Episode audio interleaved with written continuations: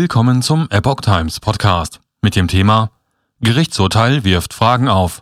Einer Ministerin unwürdig? Betrachtungen zum Feser-Tweet über Corona-Proteste. Ein Artikel von Epoch Times vom 2. April 2022. Was ein Rechtswissenschaftler zu Nancy Fesers Corona-Demo-Tweet sagt. Viele Juristen hätten in der Twitter-Meldung der Bundesinnenministerin Nancy Faeser vom 19. Januar 2022 über die Corona-Demonstrationen einen Frontalangriff auf die Versammlungsfreiheit gesehen, schreibt der deutsche Rechtswissenschaftler Professor Arndt Diebringer von der Hochschule Ludwigsburg in einem Kommentar für die Welt. Feser hatte geschrieben, ich wiederhole meinen Appell. Man kann seine Meinung auch kundtun, ohne sich gleichzeitig an vielen Orten zu versammeln. Fraglich. Gericht stützt Feser Aussage. Ein Demonstrationsveranstalter hatte gegen die Äußerung der Ministerin geklagt und wollte per einstweiliger Anordnung Feser gerichtlich untersagen lassen, eine derartige Äußerung zu wiederholen. Das Verwaltungsgericht Berlin wies das Ansinnen des Klägers jedoch im Eilverfahren zurück.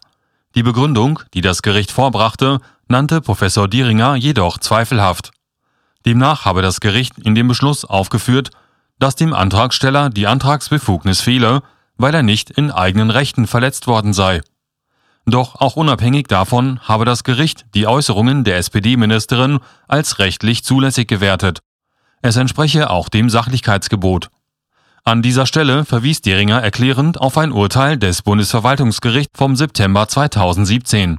Dort hatte das höchste Gericht das Sachlichkeitsgebot für jedes staatliche Handeln als geltend beschrieben. Es verlange, dass sich die amtlichen Äußerungen am Gebot eines rationalen und sachlichen Diskurses ausrichten und auf eine lenkende Einflussnahme auf den Meinungsbildungsprozess der Bevölkerung verzichten. Umfassendes Wissen vorausgesetzt. Laut Gericht habe die Innenministerin lediglich auf die Erschwernisse für die Sicherheitsbehörden durch die zeitgleich stattfindenden Demonstrationen an verschiedenen Orten hingewiesen, schreibt Dieringer. Dem Gericht nach ergebe sich das aus der Gesamtschau des Tweets im Zusammenhang mit den Äußerungen der Bundesinnenministerin auf der Pressekonferenz vom 19. Januar 2022 sowie insbesondere ihren Äußerungen im Interview mit dem Deutschlandfunk am 13. Januar 2022. Ebenso sei dies an einem Mitschnitt des Fernsehsenders Phoenix von der Pressekonferenz des Bundesinnenministeriums erkennbar, der auf Twitter veröffentlicht worden sei. In diesem sei auch der Twitter-Account von Nancy Faeser genannt worden, schreibt Dieringer.